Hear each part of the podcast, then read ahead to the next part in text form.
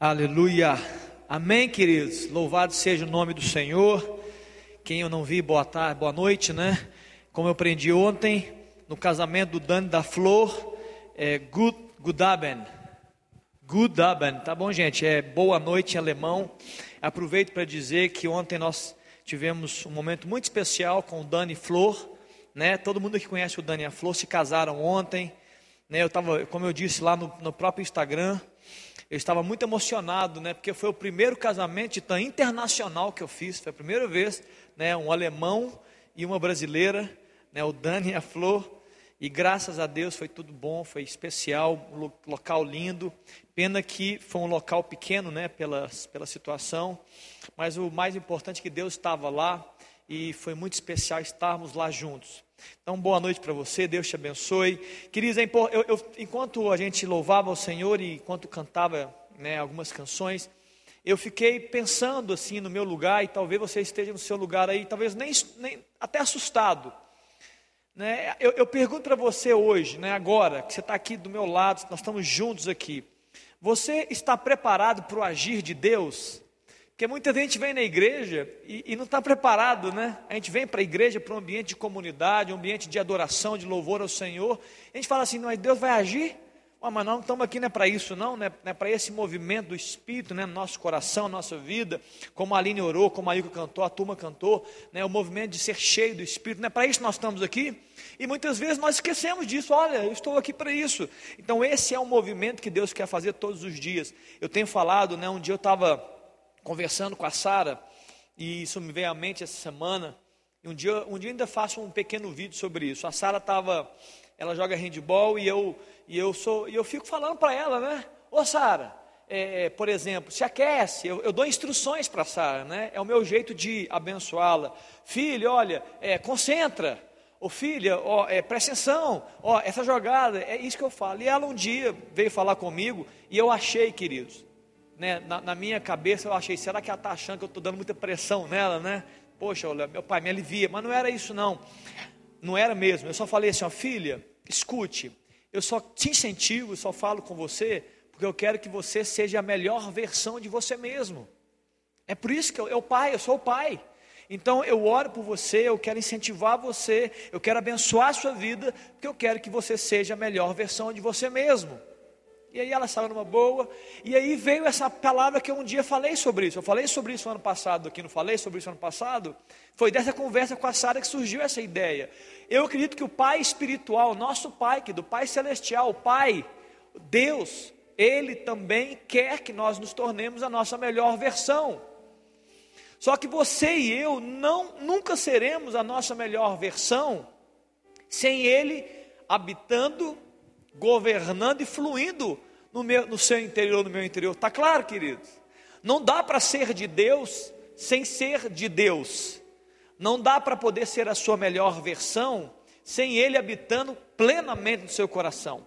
Há uma palavra de Deus que fala que o vinho novo ele precisa ser derramado em um odre, ele não pode ser derramado em um odre velho. Eu já, já fiz um vídeo até no começo da pandemia sobre isso. Entenda, o problema não está no vinho novo, porque o vinho novo é fonte inesgotável, é garantia, é de Deus. O vinho novo é Ele, é o Espírito, é a presença, é a graça dele. Então o problema nunca está no vinho novo. Sabe onde está o problema? No odre, é em você e em mim.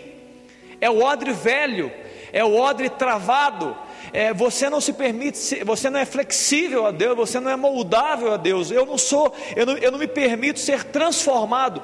Eu sou o problema, não é o vinho novo. E aí por isso que Jesus fala assim: olha, vinhos novos, vinho novo tem que ser derramado onde? Num odre novo. Porque os dois se expandem, o vinho, né, ele, o gás, ele, ele fermenta, ele gera o gases, e o odre novo, que é um invólucro feito de couro de animais, onde colocava o vinho, se ele está velho, ele está duro, então o Espírito Santo fala assim: Ei, eu quero fazer algo na sua vida. E você é odre velho fala assim: Não, não, na minha vida não. Olha, eu quero usar você, eu quero liberar poder. Você fala assim: Não, não, não é para mim, deve ser para outra pessoa. Ou então Deus chega e quer tocar numa área sua, numa área importante. Olha, eu quero te libertar disso. Você fala: Não, mas é impossível, eu já estou preso nisso. Então nós, nós não nos permitimos ser moldados pelo Espírito, moldados por esse vinho. Então a palavra é essa, queridos, quando nós cantamos enche-me, irmã, irmão, se permita ser cheio de Deus. Ore por isso, clame, Deus, olha, é hoje, é amanhã, é depois, é Deus, entra para dentro. Pai, se preciso, se o vinho novo não é o problema, se sou eu, então muda a minha história, transforma a minha vida, me ajuda. Eu quero ser isso, eu quero ser essa melhor versão. O Pai quer te transformar. Você pode, eh, se você estiver sem máscara, eu ia dizer para você falar para a pessoa do seu lado, mas você está de máscara, não dá. Mas escute, o Pai quer fazer de você a sua melhor versão. Você não tenha dúvida disso. Eu sei que é, a, o jovem tem muitas dúvidas, né? Vocês têm dúvida do futuro, do, do, da profissão, vocês têm dúvida se vão casar, se não vão casar. Queridos, eu sei disso, é, faz parte da sua idade.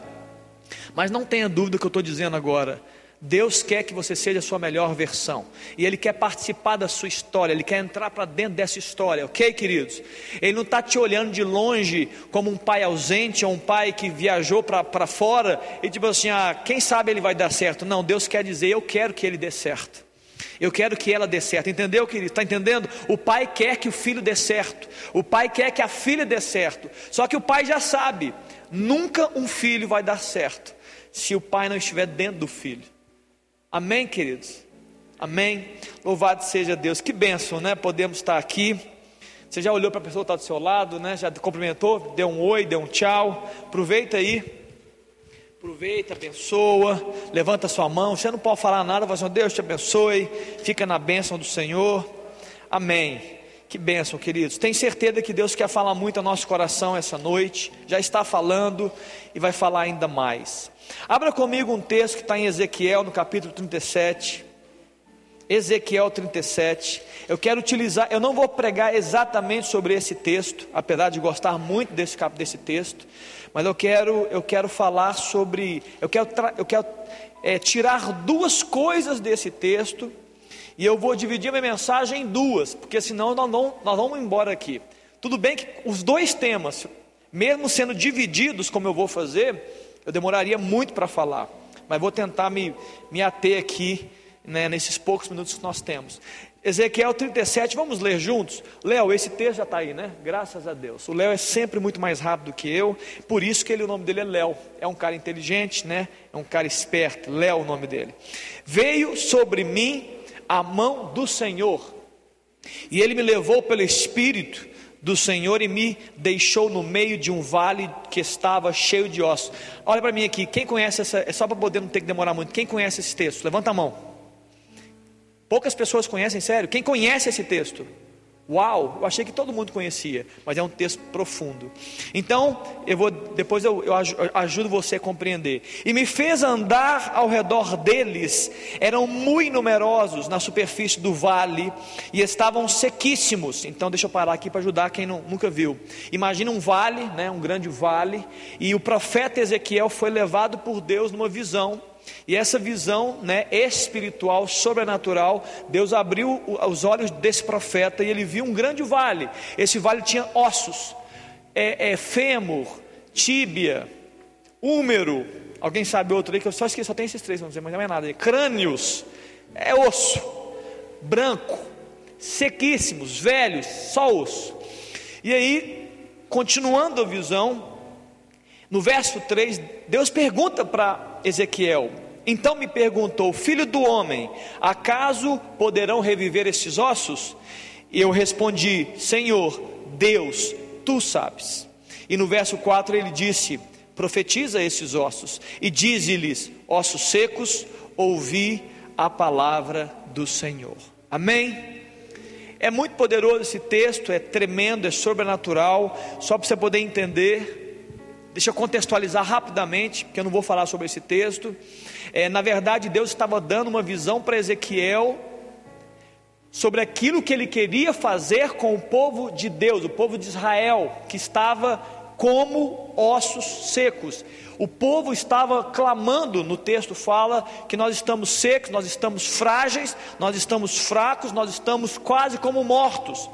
Então Deus chama Ezequiel, dá ele uma visão e fala assim: Ezequiel, eu quero fazer exatamente isso, Porque logo depois que Ezequiel deu a palavra, os ossos se levantam, vem tendões, vem carne, vem pele, e aquilo que era só, só ossos virou um exército. As pessoas reviveram, e a Bíblia fala: libera o espírito, e eles reviveram, essa foi a visão. E aí Deus fala assim: Ezequiel, eu quero fazer exatamente isso com o meu povo, eu quero restaurar o meu povo, eu quero tirá-los da sepultura. Eu quero colocá-los em um ambiente de graça, de favor, de glória. Eu quero eles de pé novamente. Amém, queridos? Todos juntos aqui? É isso. Esse texto fala de restauração. Então, só para começar, você sabe que Deus tem esse, esse, esse quê de restaurar a nossa vida, tá? Deus está sempre querendo restaurar a nossa vida, por amor a nós, Ele quer restaurar a gente. Muitas vezes nós estamos vivendo assim, né, como estando numa sepultura, é, tristecidos, né, machucados, e Deus, sim, Ele fala: Eu quero levantar o meu povo, mas eu quero restaurar, eu quero destacar duas coisas, não, de, não esse texto, mas eu quero destacar o verso 3 e 4, quando Deus parece que prova a fé de Ezequiel. Ele dá uma visão, ele mostra os ossos e ele fala assim: Olha, acaso Ezequiel, no verso 3, é, poderão reviver esses ossos? Acaso, Ezequiel, esses ossos podem reviver?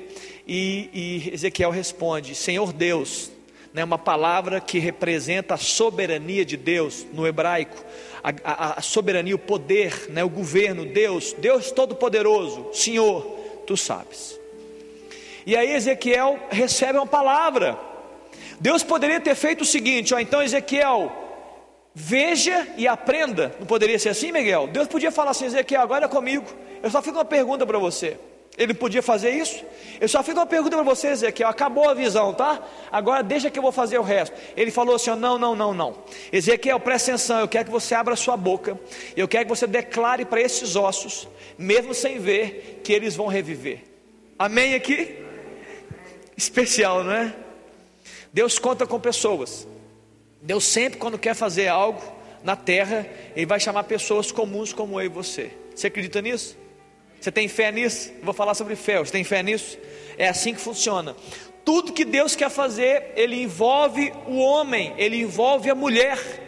Ele poderia fazer tudo sozinho ele envolve pessoas, ele, ele, ele quer, ele chama os homens para colaborar. Ele chega para ressuscitar Lázaro nesse mesmo contexto de restauração, e ele fala assim: olha, vocês acham que eu posso reviver a Marta? Ah, você chegou atrasado, Senhor, devia ter chegado antes. A Maria falou: Ah, eu acho que não vai dar, não. E ele fala assim: ó, deixa eu resolver esse problema. E ele chega e fala assim: Olha, tirai a pedra. Jesus podia ter feito o seguinte olha, ele podia ter feito isso, ó.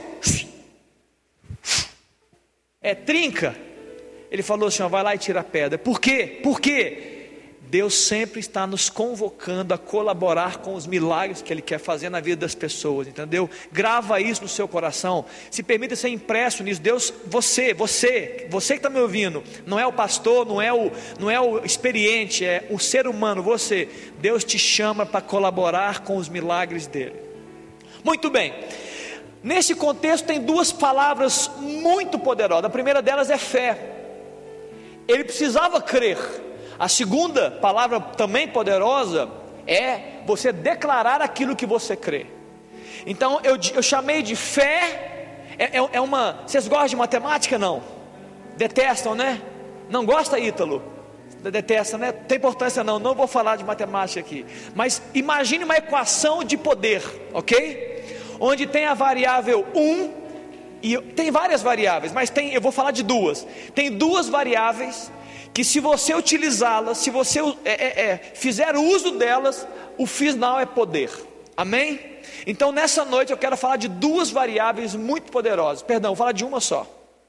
Essa grande equação de poder tem duas variáveis e você precisa crescer nessas variáveis. Eu preciso crescer. Uma delas é a fé é acreditar, depois eu vou falar sobre fé. E a segunda é a proclamação daquilo que você crê. Né? Não adianta só ter fé, a fé não pode ser passiva, a fé tem que ser ativa, eu tenho que declarar aquilo que eu creio. Ou seja, é uma fé, uma variável, outra é palavra profética, uma, uma, uma variável é a convicção, a outra é a declaração, amém? Nessa noite eu quero falar da primeira variável. Quanto mais cheio dessa variável, mais poder, mais milagre, mais manifestação de Deus. Amém? Eu quero falar sobre fé. Estamos juntos aqui? Podemos falar sobre fé hoje? Daqui a duas semanas eu vou falar sobre palavra declarada, eu vou falar sobre o poder da palavra, movida por fé, claro. Muito bem, o que é fé? Eu olhei no dicionário, porque fé é uma palavra, antes de mais nada, fé é uma palavra, F é acento agudo, é agudo ainda, gente, que fala, porque tem um tanto de coisa, é agudo ainda? F é agudo, acento agudo não é fé. Fé é utilizada pelos homens para falar um tanto de coisa. Então fui no dicionário formal e não fui na Bíblia primeiro. É uma convicção interna e persistente em algo abstrato que, para a pessoa que acredita, se torna verdade. É uma crença. É o excesso de confiança depositado em uma pessoa merecedora de fé, crédito dado. Eu vou dar um exemplos naturais que você e eu podemos até muitas vezes usar a fé. Eu não gosto de usar, eu não gosto, mas até poderia usar. É quando eu chego para o Lucas e falo assim: ó, Lucas, você vai fazer a prova amanhã? Vou eu tenho fé que você vai tirar uma boa nota.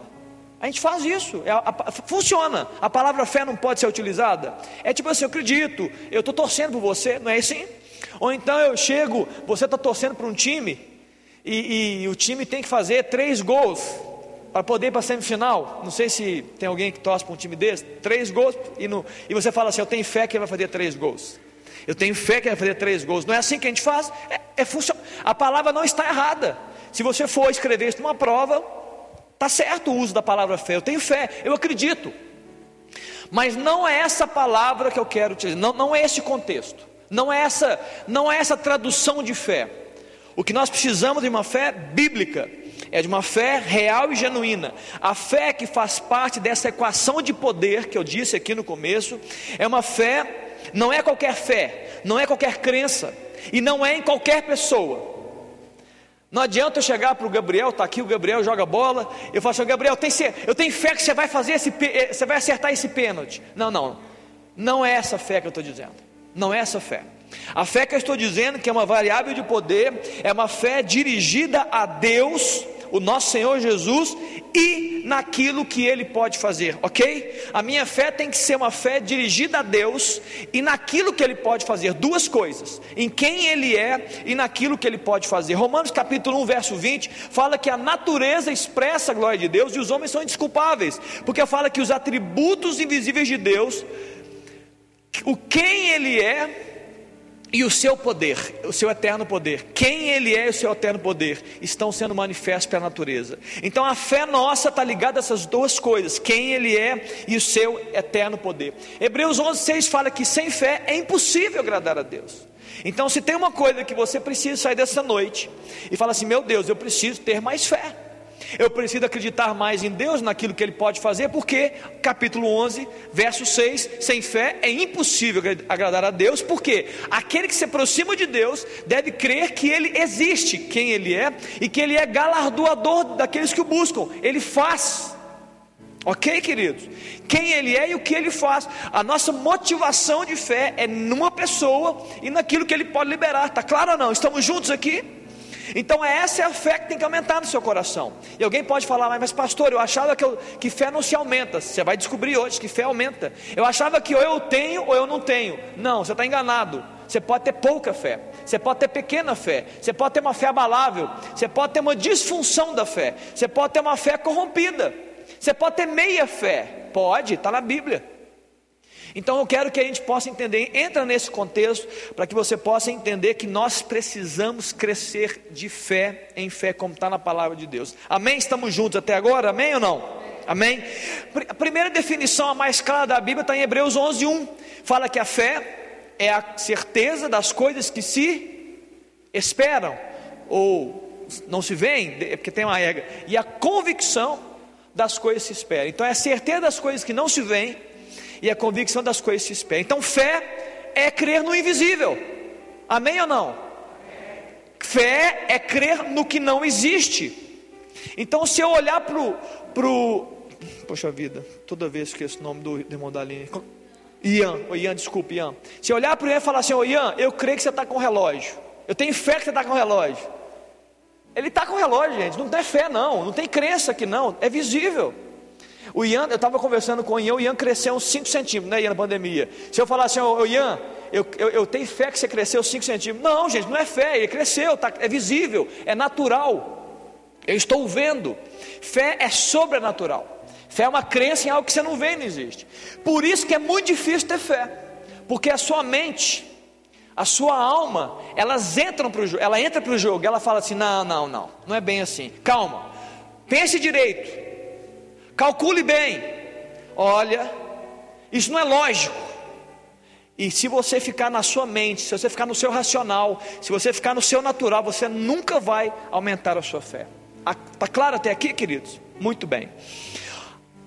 Quando, quando, quando é, Deus fala para Ezequiel, Ezequiel, acaso eu posso reviver estes ossos? É, Deus estava fazendo o que com Ezequiel?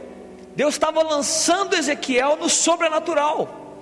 Deus está dizendo: Ezequiel, vem, vem, vem para o meu mundo, Ezequiel, vem, vem para mim. Vem viver o que eu vejo, venha ver como eu vejo, venha acreditar no que eu acredito e venha vivenciar a minha experiências. Eu posso reviver? Deus está nos elevando. A fé te eleva para o celestial. A fé abre espaço na sua vida para o sobrenatural. Se você não tiver fé, não tem sobrenatural. Tem religião, tem música, você levanta a mão, você fica feliz, dá até uns arrepios quando a pessoa canta lá no, né, dá um, é chama, dá um agudo, você até pode sair lágrimas. O mundo também está cheio de música que deixa a gente, ai meu Deus, Deus me tocou, foi não, foi, foi a letra, foi a canção, foi alguém que orou por você, mas é a fé que nos leva no sobrenatural. Você precisa de fé. Amém? Olha para a pessoa que está do seu lado, não fala, mas fala só assim: olha, só o dedinho assim, ó, você precisa de fé. Pode fazer, faz aí, olha. Fala assim: ó, você precisa de fé. Você precisa de fé. Você que está nos vendo aí pelas redes sociais, no Instagram, YouTube, irmão, você precisa de fé. Você precisa de fé. Exemplos de fé. Dois exemplos que Jesus foi surpreendido. Jesus falou assim: Uau, que fé! Você sabia que Jesus falou muita fé? Dois exemplos. Um deles foi o centurião o servo centurião. O povo chegou e falou assim: O servo centurião está doente. Jesus falou: Tá bom, eu vou lá curá-lo. E chegando próximo da casa, o centurião sai. O centurião era um, era um soldado, um guerreiro. Ele fala assim: Não, Jesus, não, não, não. Eu não, eu não sou digno de o senhor entrar na minha casa. Só que eu sou um homem sujeito à autoridade.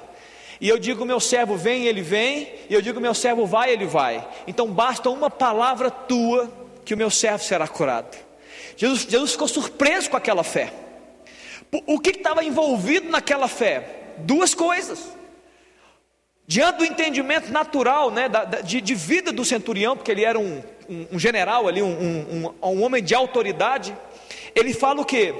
Ele declara para Jesus: Eu acredito em quem o Senhor é, e eu acredito naquilo que o Senhor pode fazer. A palavra de centurião é: Eu exalto com a minha fala a sua autoridade. É só o Senhor falar uma palavra que o meu servo ficará curado. E a Bíblia fala que assim se fez. Um outro exemplo também que surpreendeu Jesus foi da mulher cananeia. Uma mulher cananeia que não fazia parte do povo de Deus, não era uma mulher judia, não era da casa de Israel. Ela estava andando e gritando e dizendo assim: Olha, socorre minha filha. A filha dela estava endemoniada. Ela estava triste porque ela queria ajuda e ela acreditou em Jesus. Ela falou: Jesus pode. Possivelmente ela viu que Jesus deve ter feito isso outras vezes. E ela chega e fala: Jesus, socorre-me. O povo, o povo queria dispensar os discípulos. Despede a mulher, despede, ela está fazendo muito barulho. E Jesus chega e fala assim: ó, Ei, eu não posso tirar a bênção da casa do, do, do, dos filhos de Israel, da casa, né, da casa de Deus, e dar aos cachorrinhos. Que palavra que parece dura. Falou para a mulher, mulher, não posso tirar a bênção da casa e dar para você. Deus estava falando da missão, porque Jesus veio né, para o que eram seus. Só que a mulher não, ela não desiste. Ela dá uma palavra, uma resposta para Jesus. Fala assim: Jesus, até na casa dos donos, quando caem as migalhas da mesa, os cachorrinhos se alimentam. Queridos, naquele contexto, aquela mulher cananeia falou assim: Ei, uma migalha que cair do Senhor é capaz de libertar minha filha, uma migalha, uma migalha. O Senhor não precisa muito, Deus. Jesus, o Senhor não precisa de muita coisa. Uma migalha que cai da sua mesa vai curar minha filha. E, ele, e a, a Bíblia fala que Jesus fala: Uau, que fé! Não encontrei fé como essa em Israel. E a Bíblia fala que Jesus libertou aquela filha que estava endemoniada. Mas também temos exemplos ruins de fé, exemplos de incredulidade, falta de fé. E eu queria que você ficasse bem nervoso nessa noite, para que você, você ficasse inconformado, para nunca ser encontrado sem fé. Em Mateus no capítulo é, é, 13, Jesus está pregando na cidade dele, Nazaré. É como eu agora estou pregando em Belo Horizonte. Jesus andava pelas regiões, ele estava pregando na cidade dele. Então ele vai na sinagoga e dá uma palavra de poder. A, a, eles, ficam, eles ficam entusiasmados, animados com a palavra. Olha que palavra de autoridade. Só que aí eles começam a colocar lógica. Eles começam a racionalizar. Eles falam assim: ei, esse aí não é o filho da Maria? O pai dele não é o carpinteiro José? Ele não tem irmãos e irmãs? Ele é igual a gente. E a palavra de Deus fala em, Mateus, no capítulo 3, no verso 58, que Jesus não fez mais milagres naquela cidade por causa da incredulidade do povo. Então, é um, um alerta para mim para você, queridos. Eu tenho esse alerta. Eu não quero ser encontrado, nunca. E eu oro a Deus, né, e choro com Deus. Eu não quero ser encontrado incrédulo, porque eu quero ver os milagres de Deus na minha vida. Amém? Você quer viver? Levanta a mão. Você quer ver os milagres na sua vida? Sim ou não? Você entendeu que é, é, a fé é necessária? E não é a minha fé, é a sua. Eu, eu, você vai receber coisas sem fé, eu acredito nisso, eu acredito, sim, eu acredito. Nós recebemos coisas por graça, mesmo sem crer. Mas eu, eu não estou querendo falar dessa questão, eu estou querendo falar que talvez muitas coisas que Deus queira receber, é, liberar sobre a sua vida, sobre a minha vida, sobre a sua casa, a minha casa, sobre o seu futuro, Deus está perguntando: acaso eu posso fazer isso? Você crê que eu consigo fazer isso? Você acredita que eu posso tocar na sua vida? Você acredita que eu posso libertar você? Você acredita que eu posso tirar os seus medos? Você acredita que eu posso tirar né, as suas dúvidas? Você acredita que eu posso é, consertar, endireitar a sua vida, te libertar? Você acredita? Você acreditava? Eu acredito. Então vai ser feito. Não, eu ainda não tenho, não creio, Jesus, não creio ainda. Então espera, né? Vai esperar mais um pouquinho. Mas eu quero estimular você a crer, queridos, crer sem duvidar. Eles desqualificaram Jesus, disseram: não, ele é só um filho de, de uma mulher e de um homem. Eles menosprezaram e não receberam. Muito bem, eu falei sobre isso já no começo, eu quero falar um pouco, quero refletir sobre isso. Ter ou não ter fé, eis a questão: é, é, é 8 ou 80, ou eu tenho ou eu não tenho, ou existe, existem é, é, medidas de fé. Eu creio, irmão, que existem sim medidas de fé. Eu quero falar sobre isso. E ela pode crescer, né? Então, se existem medidas, ela pode crescer. Primeiro texto, não precisa abrir na sua Bíblia. Paulo, em Tessalonicenses, ele, ele fala que ele enviou Timóteo à igreja de Tessalônica. E ele fala assim: ó, eu, eu não podia, estava preso, eu não podia ter com vocês, mas eu envio Timóteo, porque eu quero avaliar o estado da sua fé. Uai. Se não tem, se não tem só tem dois tipos de é, fé ou não fé, era muito fácil. Foi, não, eu quero avaliar o estado da sua fé. Se está grande, se está pequena, como é que vocês estão andando, a dignidade, o comportamento, as crenças. Ele está dizendo isso. 1 Tessalonicenses 3,5. E lá no verso 8, no verso 10, ele fala assim: Eu oro a Deus, eu estou orando ao Pai, porque eu quero ir ter convosco, Paulo falando, para que eu possa, junto com vocês, ajudá-los em alguma deficiência da sua fé. Ou seja, não existe 100% fé ou 0% fé, existem medidas de fé, maiores ou menores. Então nós precisamos, eu não sei qual a medida de fé que nós temos, não sei a sua medida de fé. O que eu preciso dizer é o seguinte: em ambiente de deserto, em ambiente de dificuldade, de tribulação, em ambiente de oposição, mais fé é necessária. Quando está tudo bem, querido, vamos, jogar bola. Vamos viver a nossa vida, está tudo tranquilo. Mas é no ambiente de Golias, é em ambiente de deserto, em ambiente de conquistas. Deus fala assim: ó, vocês creem nisso? Vocês creem nisso? Em ambiente tomar posse de um ambiente, você ser liberto de algo que Deus está falando, você tem fé nisso? Então você tem que ser encontrado sempre como aquele, como aquela que tem fé. Amém ou não? Em Mateus capítulo 8, verso 26, fala sobre isso. Jesus está, Jesus está orando, ele está ali né, no monte de oração e ele manda os discípulos: olha, vai, vai, vai para lá, pode pegar o barco e atravessa o mar.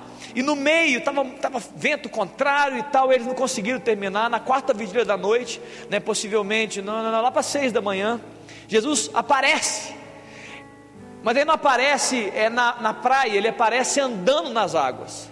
Eu fico pensando, queridos, imagine se dentro do barco tivesse um velhinho, se tivesse um idoso, um homem de 70 anos de idade, imagina um setentão ali, se tivesse um, alguém com problema cardíaco, porque eles disseram, é fantasma, nunca ninguém tinha andado sobre as águas, Jesus vem andando sobre as águas, chuva, e vento, e mar, então estava difícil visualizar, eles estavam com medo, estavam tremendo, e aí Pedro fala assim: Ei, se tu és o Cristo, manda que eu vá até você. É corajoso ele. Sabe o que ele falou? Jesus falou: Vem. Então vem, Pedro.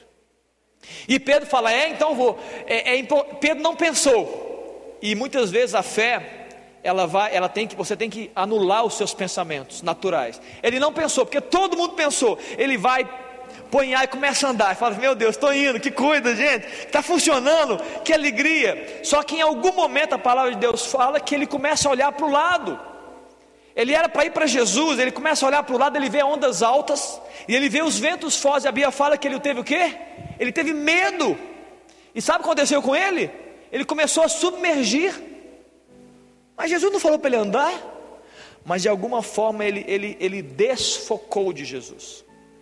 Então eu preciso deixar isso aqui para você bem claro, querido.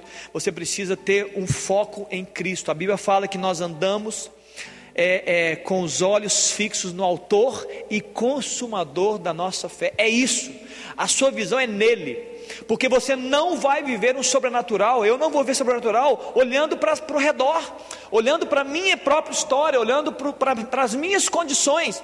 Sabe o que aconteceu com Pedro, querido? Pedro falou assim: Olha, peraí, é, até, até, até aqui, até aqui foi uma palavra de Jesus para mim, mas agora isso é ilógico. Um ser humano andar sobre as águas, isso não funciona. E muitas vezes, se você permitir que a sua lógica racional entre no jogo, você vai ter medo. Você vai, você vai acomodar, você vai ter, você não vai acreditar que você pode, pode viver essa experiência de fé. E aí Jesus chega para ele e fala o que para ele? Fala assim: Ei,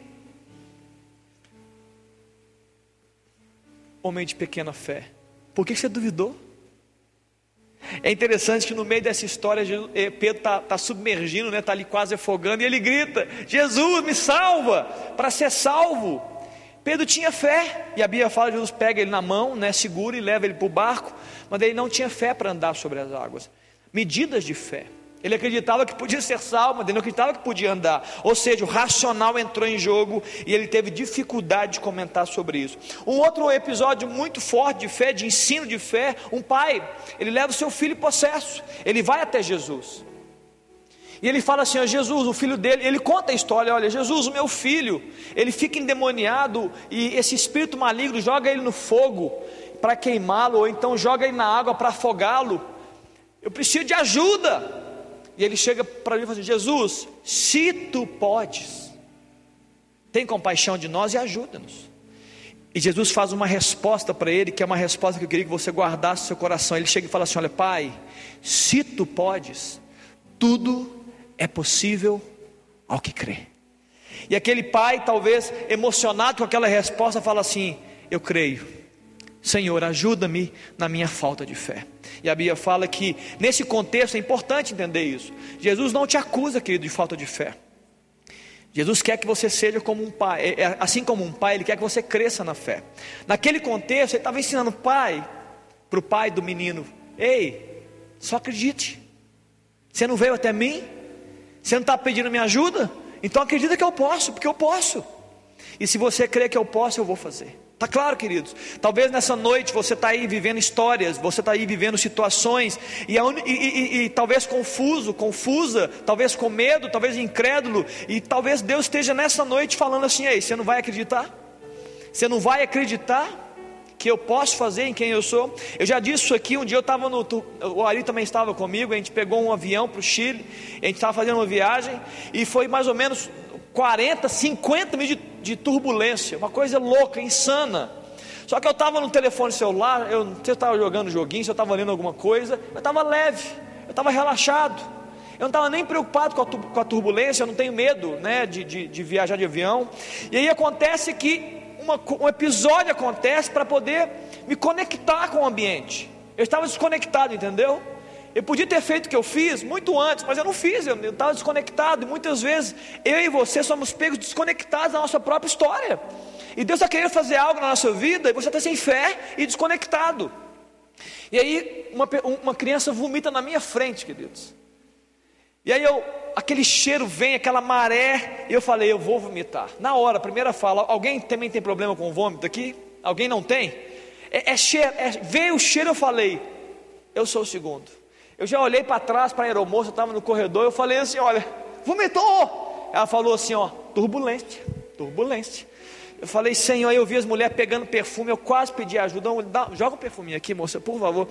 Eu peguei umas balas, eu tinha umas balas, eu coloquei no nariz assim, botei na boca, comecei, ó, sabe quando você fica aquelas balas de menta assim, olha, porque estava terrível.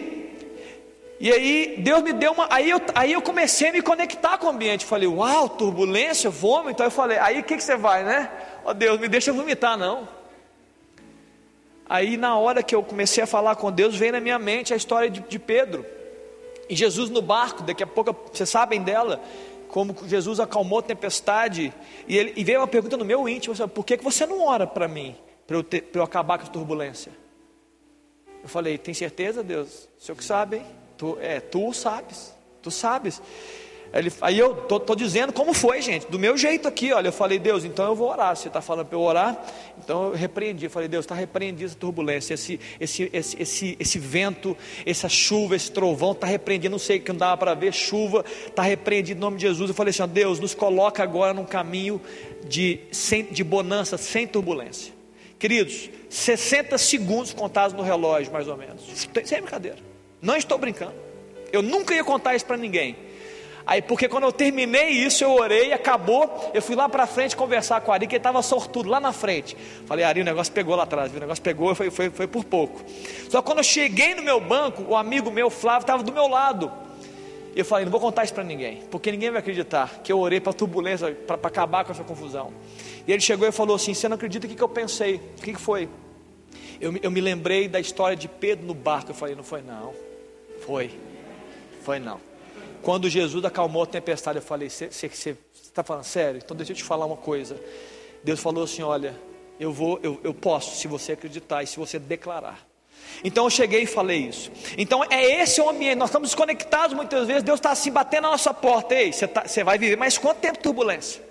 Você quer morrer? Você quer vomitar? Então vomita, filho.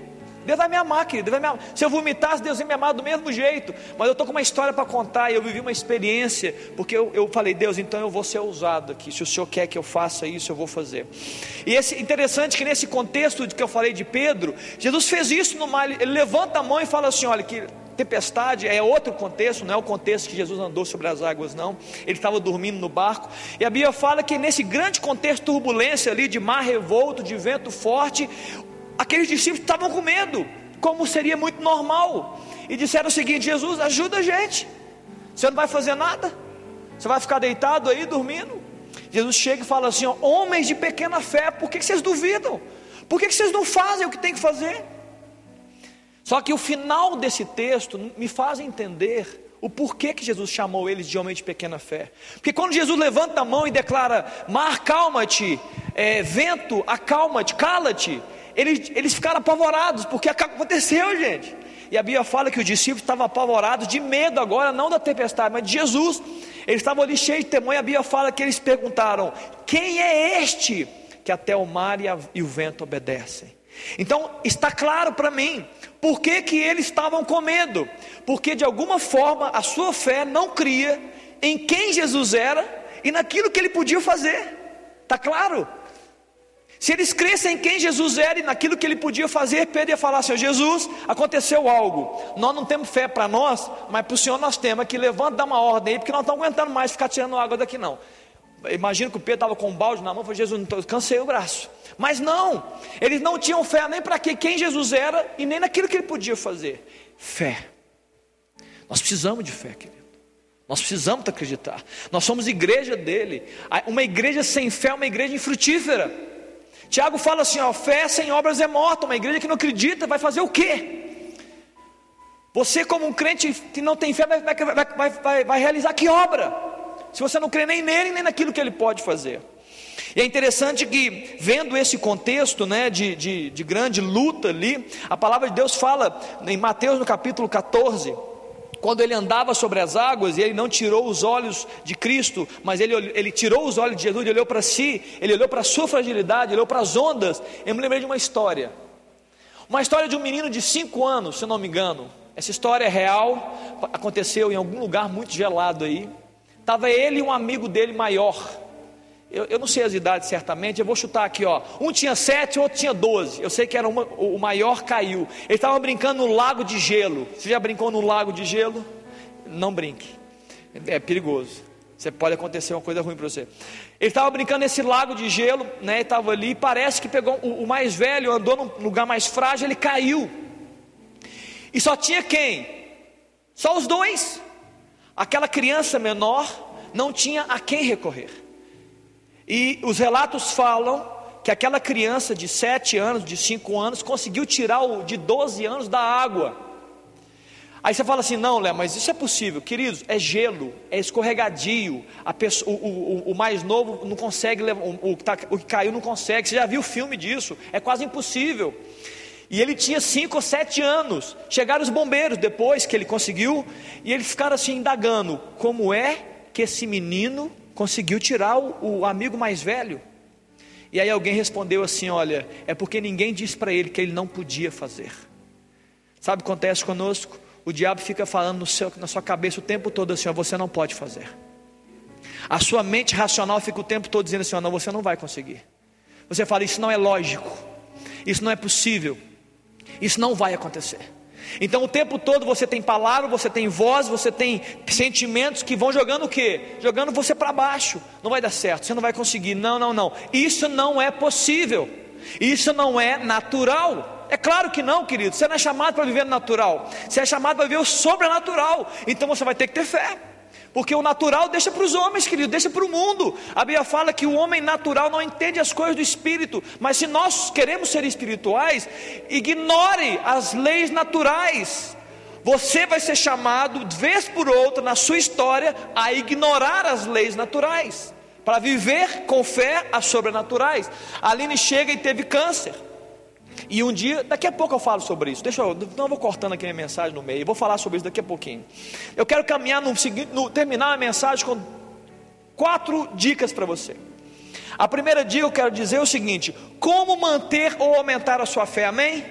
Vamos, vamos ficar nisso para terminar. Como manter o que você já tem, que já é muito importante, é valioso para você, mas como você aumentar para você poder usufruir mais coisas. Primeira coisa, todo mundo sabe, ore.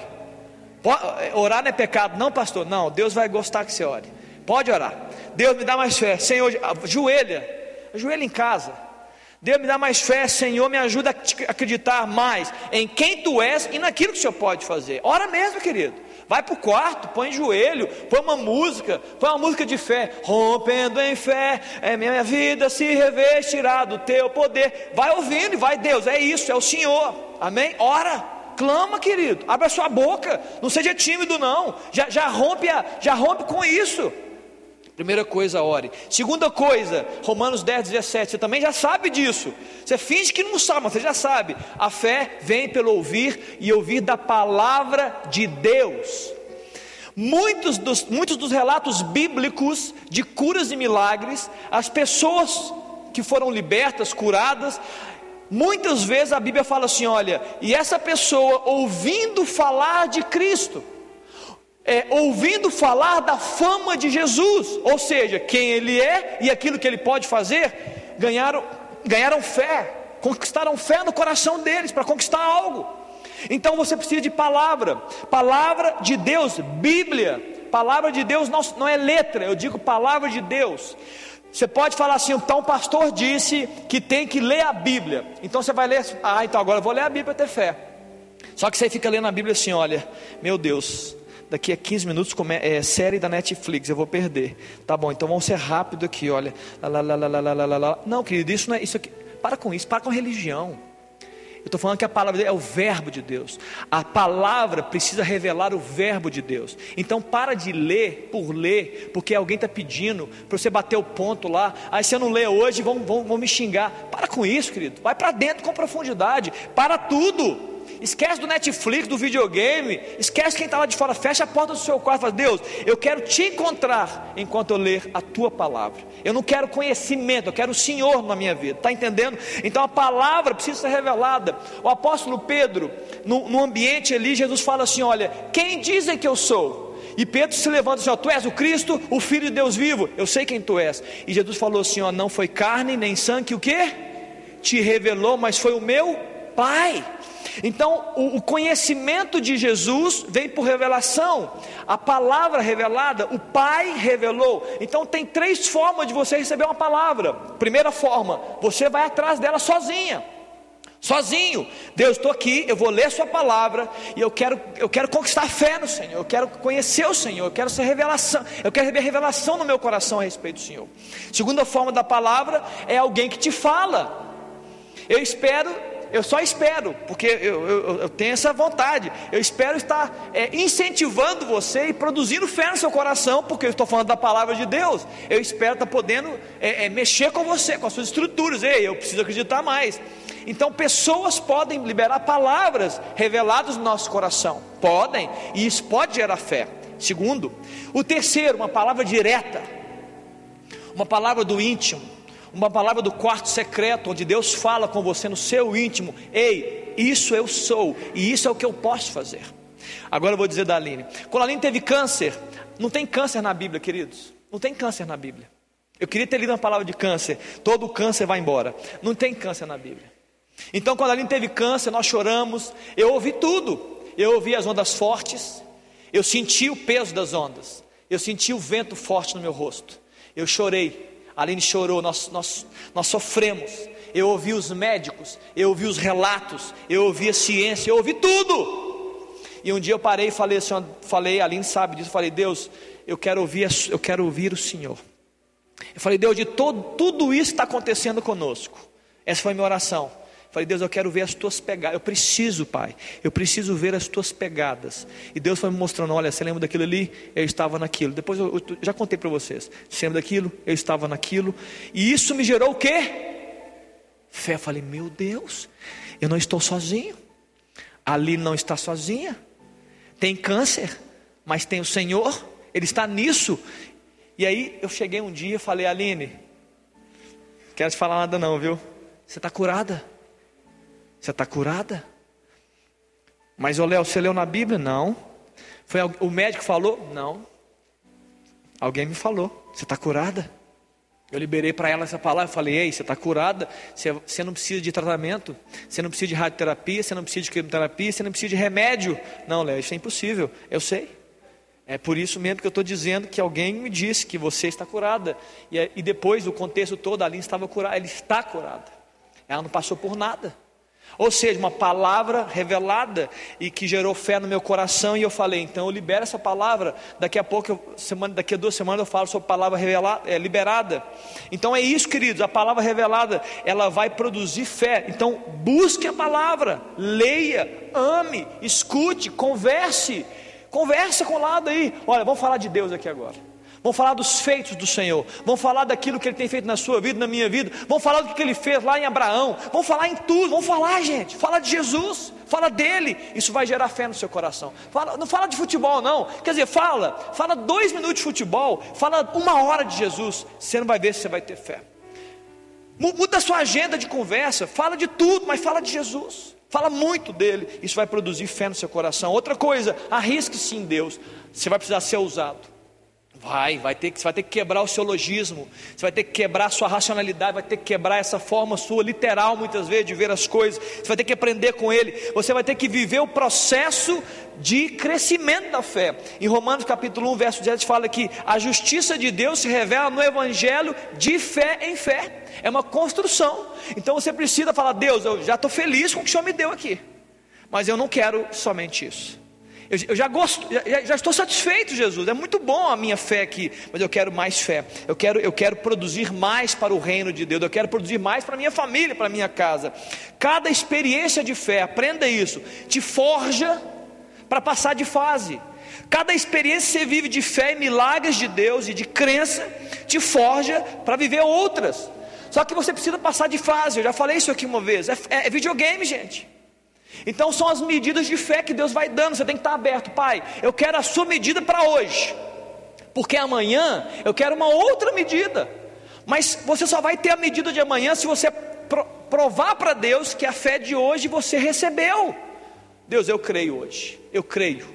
Eu não, vou, eu não vou ficar nessa cama, eu não vou ficar desanimado, porque eu creio no Senhor e naquilo que o Senhor pode fazer, então eu vou para cima, eu vou vencer. Mandolé, mas por que, que você pode falar isso? Porque está na Bíblia. Porque está na Bíblia. Se está na Bíblia, pega e usa. Pega e declara. Mas ah, para a semana que vem a declaração. Fica para a semana que vem, senão eu entro nas duas mensagens ao mesmo tempo. Ok, queridos? É isso. Então usa, né? acredite nisso, ou seja, arrisque-se em Deus de fé em fé. Outra coisa que eu já falei aqui, na Bíblia fala, é, 2 Coríntios 5,7, nós não andamos por vistas, nós andamos pelo quê? Pela fé. Você não anda pelo que você vê, eu já disse muito aqui, então eu estou te falando. Você quer manter a sua fé e você quer crescer? Não viva pelo que você vê. Tudo que você vê, tudo que você sente, tudo que é visível, vai infelizmente, atrapalhar o seu crescimento de fé. Quer dizer, a não ser que seja um milagre sobrenatural. Aí tudo bem, aí não, esse me aumenta. Vai atrapalhar você. Pastor, por que, que atrapalha? Porque quando você vive por vistas, você vai julgar as coisas na sua visão natural. E a sua visão natural, ela vai construir lógicas, ela vai construir raciocínios humanos, e ela vai impedir você de crer em quem Deus é e naquilo que Ele pode fazer. Está claro ou não? Não viva pelo, por vistas, lute, é difícil. Quando a Aline falou, quando os médicos disseram, quando nós lemos, primeiro, primeiro pensamento nosso é: Meu Deus, a Aline falou: Eu amo você, filha, eu amo você, Beca, mas mamãe pode partir, mamãe pode ir embora, é isso, é o primeiro momento, é a, é a primeira sensação, mas você precisa pegar essa sensação e falar: Não vou olhar por vistas, eu vou viver por fé, e eu vou declarar aquilo que Deus, se é para morrer, eu morro, mas não vai ser porque eu não criei vai ser porque foi propósito, mas não por falta de fé. Possivelmente está muita gente morrendo porque não é que não crê. Tem muita gente na cama porque não crê. Tem muita gente sofrendo porque não está acreditando. Tem muita gente que não sai da cama porque não acredita, não, não vence na vida porque não acredita. Então vamos acreditar vamos começar a ter fé, vamos ver o próprio, vamos cumprir, vamos cumprir o que Deus tem para nós, como pessoas, como igreja, como juventude, né, como IMC, vamos cumprir, vamos fazer os cumprimentos de Deus, né, vamos viver o que Ele tem falado. Outra coisa importante dentro desse contexto, Hebreus capítulo 10, eu quero terminar com esse, verso 37 e 38. A Bíblia fala que o meu justo viverá pela fé. E se ele retroceder, a minha alma não tem nele prazer mas nós não somos daqueles que retrocedem. Repete comigo assim: olha, mas nós não somos daqueles que retrocedem, mas nós perseveramos em Deus. Amém, queridos? Nós não somos naqueles que retrocedem para a perdição, mas nós perseveramos em Deus para a vida. Tá bom por hoje, queridos? Fé. Queria que você ficasse de pé. Vamos orar aqui um pouquinho. Nós, nós vamos poder utilizar agora só mais, um, só mais uma questão. Você vai poder orar por isso. Eu queria que você saísse daqui dessa noite, querido, entendido que é isso, é, é, essencial a fé. Sem fé é impossível agradar a Deus.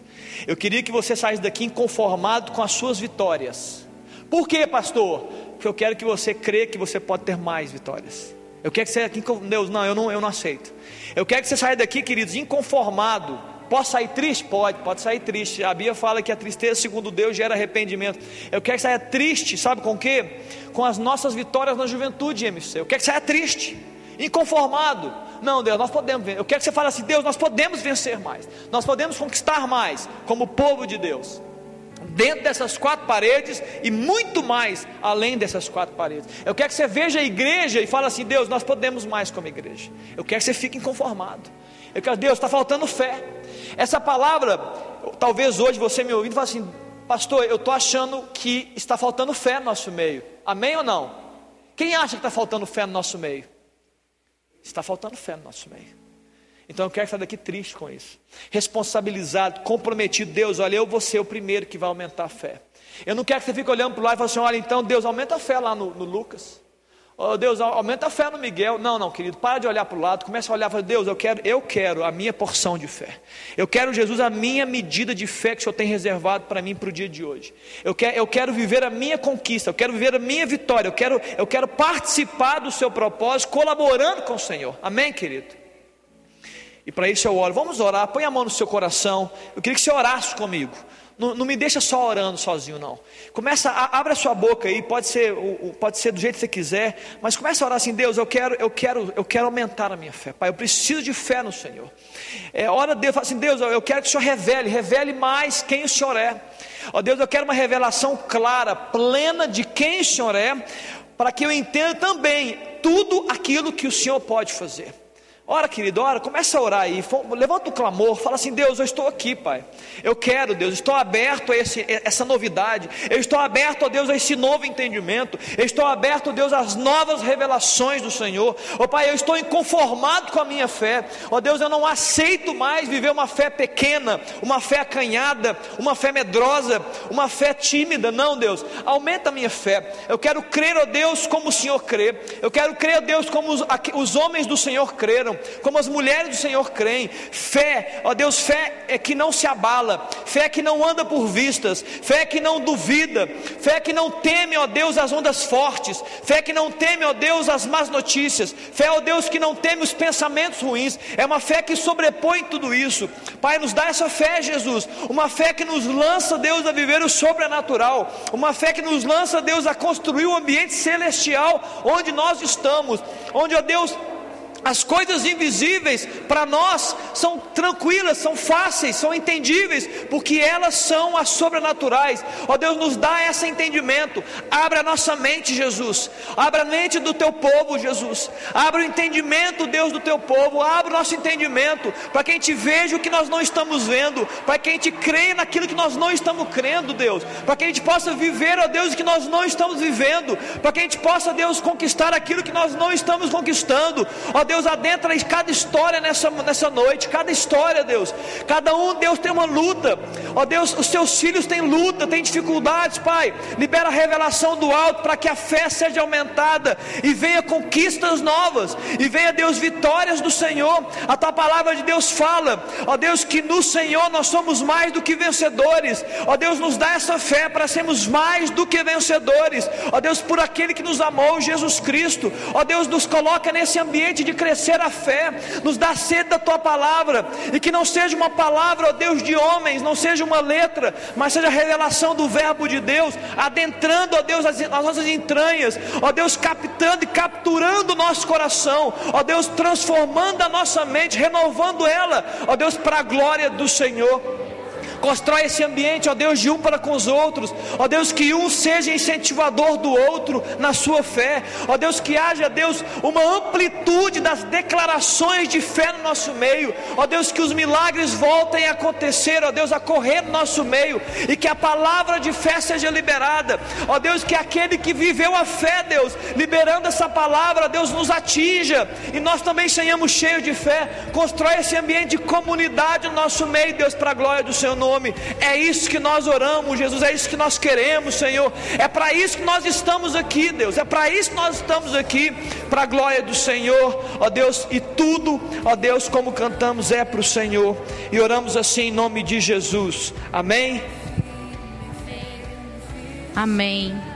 Nós temos muitos sonhos e muitos planos para a juventude, para a igreja, muitos, muitos. Sei que muitos de vocês passaram por muitas coisas já.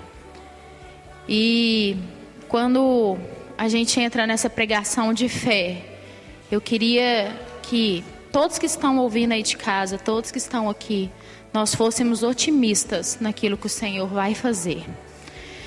que nós possamos crer em fé. Muitas vezes vem aqueles pensamentos: nossa, mas tudo de novo. Nossa, eu vou me doar de novo para sofrer de novo. Mas eu quero desafiá-los a rompermos juntos em fé. Juntos como juventude, juntos como igreja, nós precisamos romper em fé. Então, eu chamo vocês a confiarem e a crerem naquilo que o Senhor vai operar e naquilo que o Senhor vai fazer. Porque eu e o Léo, nós temos convicção no nosso coração de que o Senhor vai fazer. E quando vem um pensamento intimidador, que vem me fazer gerar medo, ou o que os outros vão pensar e achar, o Senhor traz aquele vigor e a fé é restaurada no meu coração para continuar crendo naquilo que nós ainda não estamos vendo, mas que vai acontecer. Amém?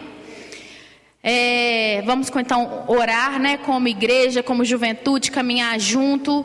Vocês vão receber, né, aí alguns projetos aí para frente, algumas coisas vão estar acontecendo no tempo do Senhor. Mas eu queria que a gente desse uma salva de palmas para a Aline, que fez aniversário essa semana. Parabéns, Aline. Jesus te abençoe. Receba a bênção do Senhor na sua vida. Você é amada, preciosa, querida. Nós amamos você de coração. Eu quero mandar um abraço para o João e para o Marcos, que operaram do dente do siso. Os irmãos resolveram tirar o siso juntos, por isso não estão aqui. E a Dudinha, que também fez um, uma. Vamos estar orando por eles, né? Fez uma cirurgia também, um enxerto bucal lá. E está com um pouquinho de sangramento, com dor. A Ju também, Juju do Vico, fez aniversário essa semana, mais uma bênção nas nossas vidas aqui. E que a gente possa estar orando então pelo Marcos, pelo João, ou João e Marcos. Eu quero ver se vocês assistirem a live é hoje, hein? Que eu falei para vocês assistirem. Se vocês estiverem aí, eu vou saber daqui a pouco. Eu vou mandar mensagem para vocês para saber se vocês estão ligados aí. E a Dudinha também, vamos orar por eles, né? Abençoando a vida deles, que eles possam ter uma boa recuperação. Jesus abençoe a vida de vocês. Tenham uma semana em paz, restaurada, renovada e de muita fé. Amém? Terra!